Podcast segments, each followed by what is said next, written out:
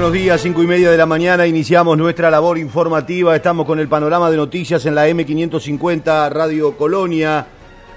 La temperatura actual es de 11 grados 5 décimas, fresca la madrugada aquí en esta zona del Uruguay, la máxima prevista para hoy 25 grados, el cielo estará claro y algo nuboso para mañana sábado, 9 la mínima, 24 la máxima con cielo claro, algo nuboso, periodos de nuboso, bancos de niebla desde la mañana, el domingo 9 la mínima, 24 la máxima, con cielo nuboso, periodos de claro. En la recorrida que hacemos habitualmente por los titulares, el diario El País titula Tanques rusos rodean las puertas de Kiev, la mitad de la población huyó. Peluches, valijas y ancianos uruguayas viajaron a frontera de Ucrania para mostrar la situación y ayudar a refugiados. Blancos acusan al Frente Amplio de generar mal clima antes del referéndum Madre uruguaya e hijo mueren al intentar cruzar hacia los Estados Unidos por el río Bravo. El canciller Francisco Bustillo suma críticas, pero se mantiene en el cargo. Los temas que destaca hoy el diario El País. El observador, mientras tanto, titula ¿A qué se debe el alto número de indecisos? Los expertos en opinión pública señalan que la complejidad y amplitud de los artículos impugnados indican que la campaña se fomentó además con dudas al exhibir que no todo es blanco y negro. Por ese motivo es un informe especial del observador respecto de los más de 20 indecisos, porcentaje de indecisos que presenta el Uruguay. Los comisarios del barrio mataron a tres delincuentes, son los temas que destaca ex policías que están realizando tareas de apoyo a los vecinos en seguridad y que además han enfrentado a delincuentes en barrios complejos de Montevideo. Temas destacados también en Uruguay a esta hora. Intendencia de Montevideo anunció que el lunes retornan municipales al trabajo presencial. Asociación de Supermercados está preocupada ante la suba de precios.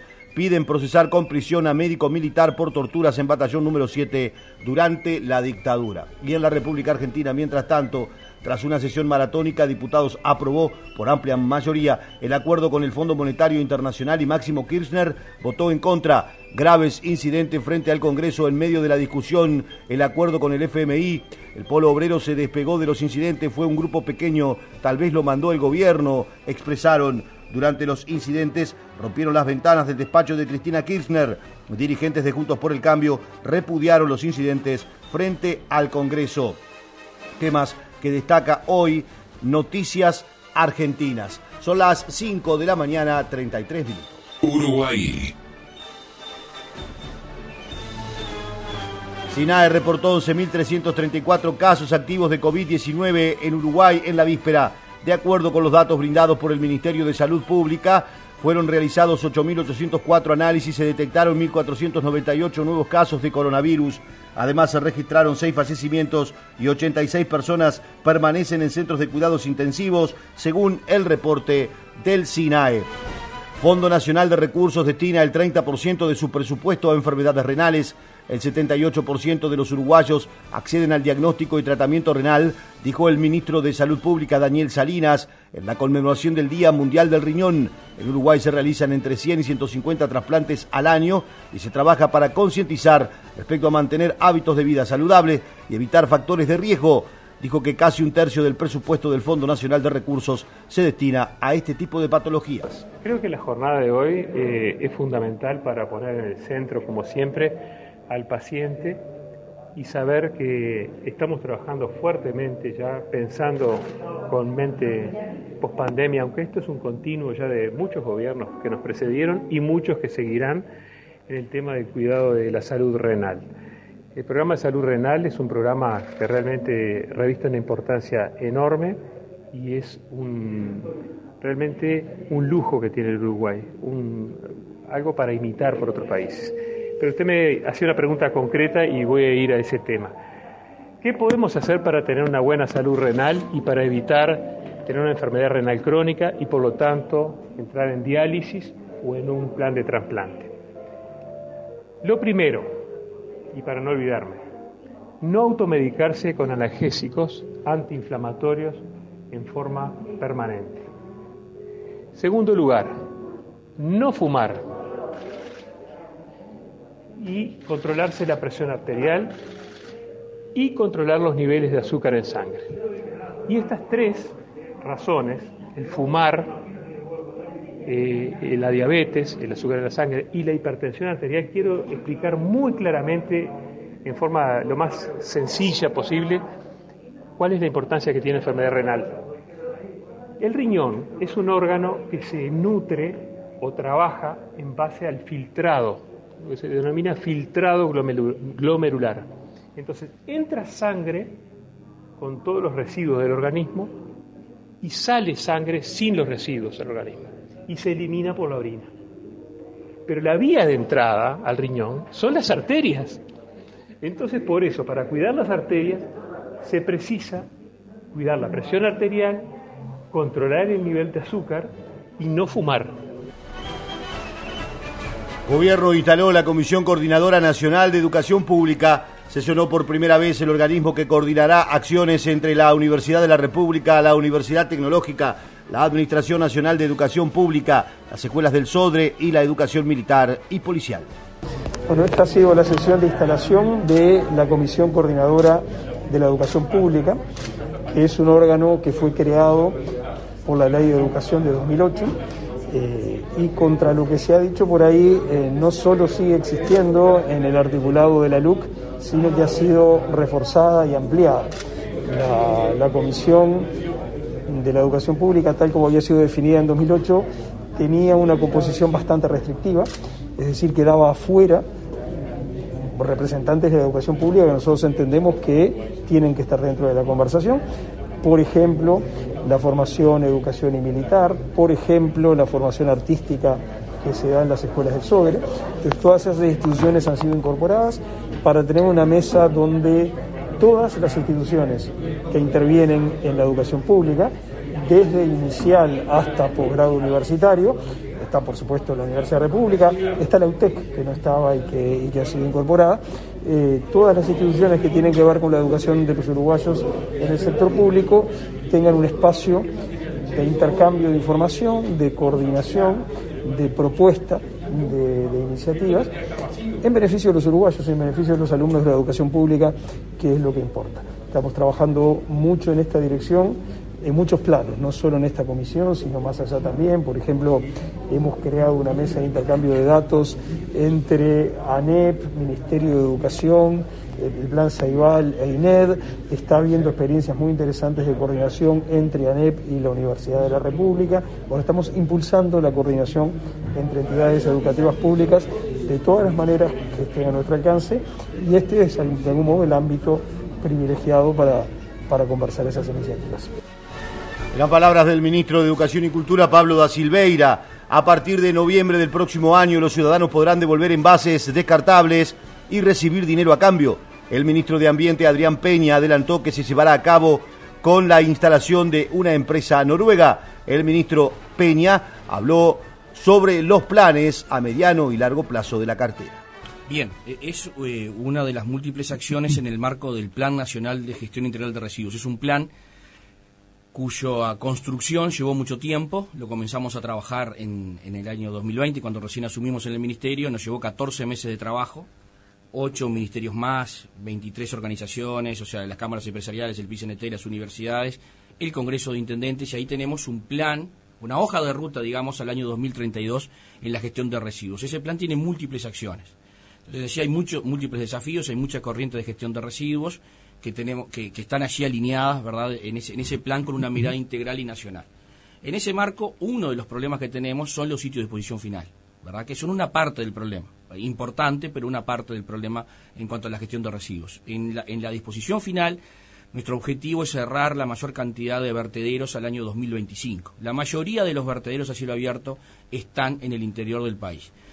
¿Verdad? En Montevideo y Canelones tenemos problemas con la disposición final, tenemos suspendido el sitio de disposición final en Canelones y el volumen en Felipe Cardoso es cada vez mayor y se está quedando sin espacio. En ese marco aparece una solución, una propuesta que es una iniciativa privada que recibimos por primera vez en noviembre del año 2020. Esa propuesta consiste básicamente en transformar todos los residuos orgánicos, por eso hablamos aproximadamente de la mitad de los residuos, en combustible.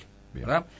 ¿Qué combustible? Bueno, en este caso se trata de metanol. Es un combustible cuyo destino sería motores de, buques de gran, de gran escala, ¿verdad? ¿Qué, es lo que pasa? Como ustedes saben y lo hemos hablado también aquí, eh, hay una obligación de reducción de emisiones, ¿verdad? Este, en todo lo que tiene que ver con los acuerdos de cambio climático, ¿verdad? Entonces, estos buques son grandes emisores. Se dice que la transición va a ser en los pequeños vehículos al eléctrico, dicen los que saben, ¿no? Y en los vehículos de transporte y carga al hidrógeno. Bien, esa transición lleva un tiempo. Entonces hay una naviera, Merckx, que está construyendo ocho buques a metanol.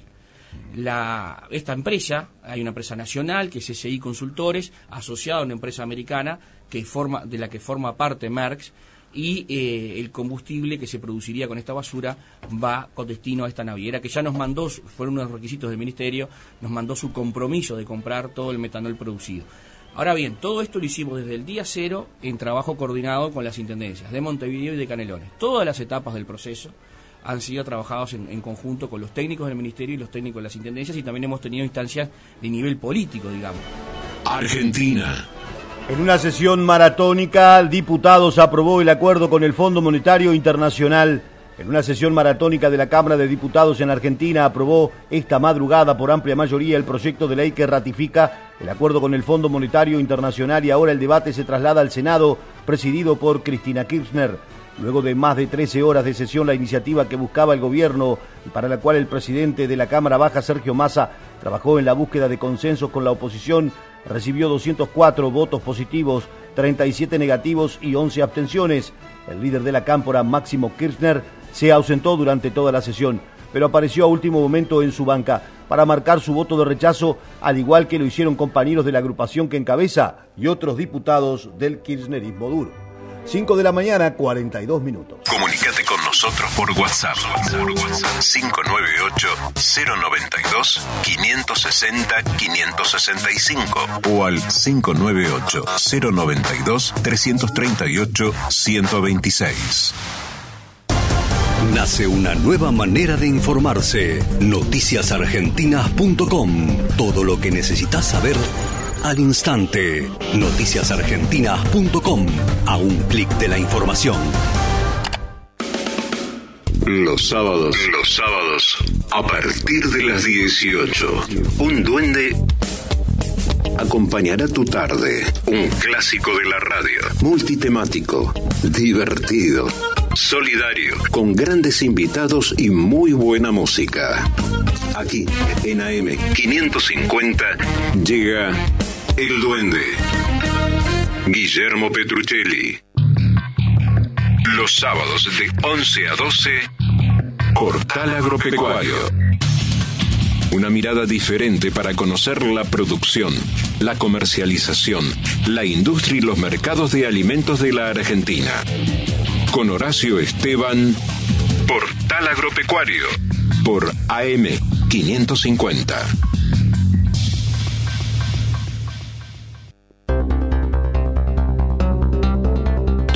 pasa en el campo pasa por AgroLink Radio. AgroLink Radio. De lunes a viernes, a partir de las 16, en AM550, Radio Colonia. AgroLink Radio. Parque Pilar Vení a vivir un momento único y disfrutar del mejor entretenimiento para todos los pilarenses. Descubrí un bosque increíble, divertite en las nuevas atracciones y recorre el espacio gastronómico. Te esperamos miércoles, jueves y domingos de 17 a 22 horas y los viernes y sábados de 17 a 23 horas en Honorio Porredón 2151 Villarrosa. La entrada es libre y gratuita. Podés reservarla en parquepilar.gov.ar. No te lo podés perder. Pilar, presente con futuro. Marcelo, me late el corazón. ¿Cómo te va, Benedetto? ¿Cómo te va, Benedetto?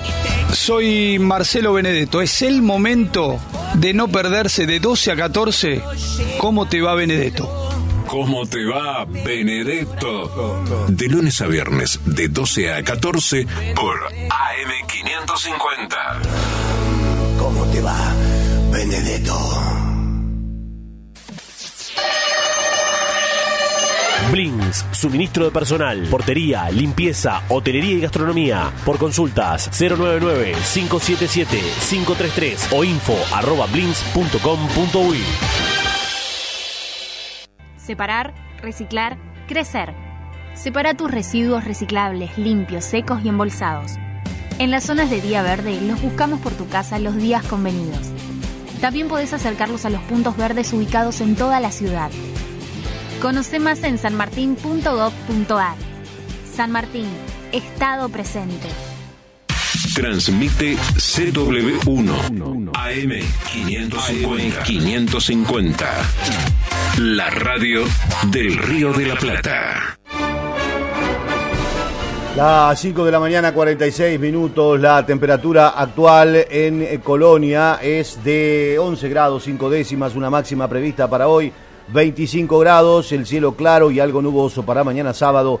9 la mínima, 24 la máxima con cielo claro, algo nuboso y periodos de nuboso con nieblas y bancos de eh, niebla también en la mañana. El domingo 9 la mínima, 24 la máxima, algo nuboso, periodos de claro, según el Instituto Uruguayo de Meteorología. Uruguay. MIDE firmó acuerdo con empresas del rubro inmobiliario para brindar oportunidades laborales. El Ministerio de Desarrollo Social presentó cuatro convenios sociolaborales en eh, convenio con la empresa Sulamian Desarrollos Inmobiliarios. Dos de ellos están vinculados a la construcción, a la limpieza y a la vigilancia. Siguen las acciones que tienen que ir en la línea de herramientas y oportunidades. Nosotros lo que promovemos desde el MIDES es la autonomía de participantes para que tengan una mayor superación y con ello adquirir la prosperidad que requieren una cantidad de circunstancias con las que permanentemente convivimos a través de nuestros participantes. En este caso es un nuevo convenio que tiene que ver con el cupo MIDES. El cupo MIDES es algo que comenzamos hace aproximadamente ocho meses que se trata de porcentajes de vacantes en empresas privadas, se le dé una prioridad en el proceso de selección a justamente participantes del Ministerio de Desarrollo Social para poder eh, concretar esa autonomía que recién estaba haciendo referencia. En este caso, eh, en realidad, firmamos cuatro convenios, porque si bien es con el grupo Sulamian, está compuesto por cuatro empresas. Eh, dos de ellas son empresas vinculadas a la construcción, una a servicios de limpieza y otras a servicios de vigilancia y recepción. En los cuatro convenios, el 20% de las vacantes es que vamos a tener prioridad para participantes del Ministerio de Desarrollo Social. Es una muy buena cosa porque eh, diversifica las actividades, por tratarse de cuatro convenios, al tiempo que generar un 20% es una cifra este, importante era la palabra del ministro de Desarrollo Social, Martín Lema. El Ministerio de Turismo promueve nuevas ofertas turísticas en Florida a través de fondos concursables. El Ministerio de Turismo, junto con la Intendencia de Florida, lanzó la convocatoria para que los proyectos sostenibles, desde el punto de vista económico, que aporten al desarrollo local y generen empleo de calidad, se presenten al fondo concursable por un monto total de 4 millones y medio de pesos se procura lograr productos innovadores y diversificar la oferta, dijo el titular de la cartera Tabaré Viera. Bueno, esta es una visita oficial al departamento de Florida, invitados por el intendente Guillermo López y todo su equipo, eh, en el que además eh, fue propicia la, oportunidad para hacer el lanzamiento de un convenio firmado entre el Ministerio de Turismo y la Intendencia eh, para convocar a, nuevas, eh, a nuevas propuestas turísticas con un fondo concursable que ha dispuesto el Ministerio para este departamento, fondo de 4, millones y medio de pesos, donde hasta cinco proyectos van a ser seleccionados. La idea es dar la oportunidad para que pequeñas empresas, ONGs, eh, presenten sus ideas, eh, innovación del turismo, nuevos proyectos, nuevos productos y a través entonces de ese fondo elegir hasta cinco proyectos eh, donde el Ministerio además va a estar asistiendo técnicamente en su etapa de ejecución. También eh, obviamente es propicia la ocasión para recorrer el departamento, tuvimos una reunión muy interesante con, con alrededor de, de 40 eh, eh, este, empresas, este, eh, gente del turismo de, Florida, de distinta naturaleza, que estuvieron contándonos lo que hacen, sus proyectos, sus planteos. Así que mm, nos alegramos muchísimo. El Ministerio trabaja directamente con las intendencias, con los gobiernos departamentales, con las direcciones departamentales de turismo y con los operadores turísticos. Internacionales. Ucrania reportó la muerte de más de 70 niños desde el comienzo de la invasión rusa hace dos semanas. Ucrania reportó que 71 niños murieron y más de 100 resultaron heridos con motivo de la ofensiva militar rusa en ese país tras la invasión dispuesta por Moscú a su vecina nación el 24 de febrero pasado. Así lo expresó la comisionada para los derechos humanos del Parlamento ucraniano, Ludmila Denisova, en redes sociales. Hasta las 11 del 10 de marzo del 2022, desde el comienzo de la invasión de Ucrania por parte de la Federación Rusa, 71 niños murieron y más de 100 niños resultaron heridos, dijo Denisova, según indicó el sitio informativo Ucriform en su versión en castellano. Uruguay. Inversión pública en infraestructura alcanzó 518 millones de dólares en el 2021. En el almuerzo de ADM, el secretario de la presidencia, Álvaro Delgado, resumió. Nosotros hemos trabajado en una agenda de desarrollo, ¿no? Eh, pandemia hoy con un 55, 56% de la población con tercera dosis, vamos camino a 85 con una dosis, o sea, el nivel de vacunación importante. Eh, los casos de, esta variante Omicron se estabilizaron y empezaron a bajar notoriamente, pero además, obviamente, también con la característica de la variante la hace mucho más leve que, que otras variantes que tuvimos anteriormente, con lo cual eh, hay cosas que se están discutiendo. El tema del tapabocas se está discutiendo, el tema de los protocolos se está discutiendo. Eh, Yo creo que el marco de emergencia sanitaria nos dio en su momento la posibilidad, porque así lo prevé la ley, de poder actuar sobre una cantidad de, instituciones o decisiones que era como una ley paraguas que tuvimos que reflotarla. Es una ley muy vieja cuando se creó el Ministerio de Salud Pública. Creo que nunca se había usado. Y en eso está atado una serie de instrumentos, de mecanismos, entre otras cosas, del Fondo COVID. Así que estamos obviamente monitoreando todo el tiempo esto, pero hay una agenda de desarrollo para adelante que tiene que ver con inversiones, con empleo, con infraestructura, con, con varios de los anuncios que, que hoy hice vinculados a la generación de lo más importante que tenemos, que, es el empleo por delante. ¿Hay una estrategia prevista de vista del comercio internacional para suplir la pandemia que se puede generar este conflicto entre Rusia y Ucrania? El ministro El otro día al presidente de la República crear un, un grupo de trabajo el- para ver los efectos de esta guerra sobre, sobre el Uruguay, que impactan en varios, en varios rubros, ¿no? A ver, la guerra de por sí es aberrante, es una mala noticia, es un tema humano, pero más allá del tema militar y lo aberrante que es una guerra, parece mentira que estamos saliendo de una pandemia o por lo menos controlando en el mundo que se llevó a tantos tantos ciudadanos en el mundo estamos hoy hablando de una guerra y viéndola en vivo. La verdad que es indignante pero afuera de eso Rusia y Ucrania tienen un polo ahí sobre todo Ucrania eh, que es más, más allá de lo energético tiene mucho que ver con los granos. Es entre Rusia y Ucrania es el 80% del aceite de girasol del mundo. Ucrania es gran productor de trigo, es gran productor de girasol, gran productor de maíz, es el principal exportador de maíz a China, por ejemplo.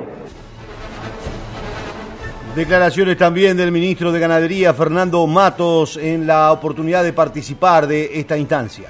Bueno, por un lado ya veníamos trabajando en lo que son eh, mejorar las, las fuentes de riego y los sistemas de distribución para riego. Todos sabemos que eh, el aspecto de riego es, una- es fundamental eh, por los temas vinculados a la producción y es una manera, una herramienta de obtener resiliencia frente a lo que son las amenazas del cambio climático que fundamentalmente están vinculados a la escasez hídrica, a todos los temas de la sequía, para lo cual tenemos que propiciar los sistemas de riego y también eh, establecer los parámetros y las infraestructuras necesarias de distribución de corriente. Para muchas zonas del país que carecen de la energía suficiente o hay que reforzar líneas, en fin, tratar de que en los sistemas productivos tengan también el aprovisionamiento necesario de fuentes de agua y de sistemas de distribución para que los sistemas productivos no se eh, resientan cuando existen estos recurrentes sequías que cada año venimos sufriendo y que tenemos un impacto. El presidente del Codicen comentó, creen que a mí me gusta que no haya recuperación salarial cuando soy el presidente de la ANEP. Dijo que preferían tener más recursos y que se ha conversado con el presidente acerca de la necesidad de que los docentes recuperen poder adquisitivo. Todos los principios de año eran los videos, los reclamos de centros educativos que no funcionan. Logramos minimizar situaciones, aunque sabemos porque yo recorro el país. El otro día visité la Escuela Técnica de las Piedras en Canelones. está muy mal, porque hace muchísimos años que no tiene mantenimiento. Se filtra la planchada, las ventanas están todas, este, digamos, en muy mal estado, corroídas por el agua que corre por allí, los pisos levantados. Bueno, esa realidad la tenemos en muchos centros educativos y por eso hemos resuelto una inversión, eh, virar el presupuesto educativo de 1.200 millones de pesos entre el 2022 y parte del 23 en un plan que no teníamos y que ahora tenemos de mantenimiento de establecimientos. Mm, no está habiendo recortes.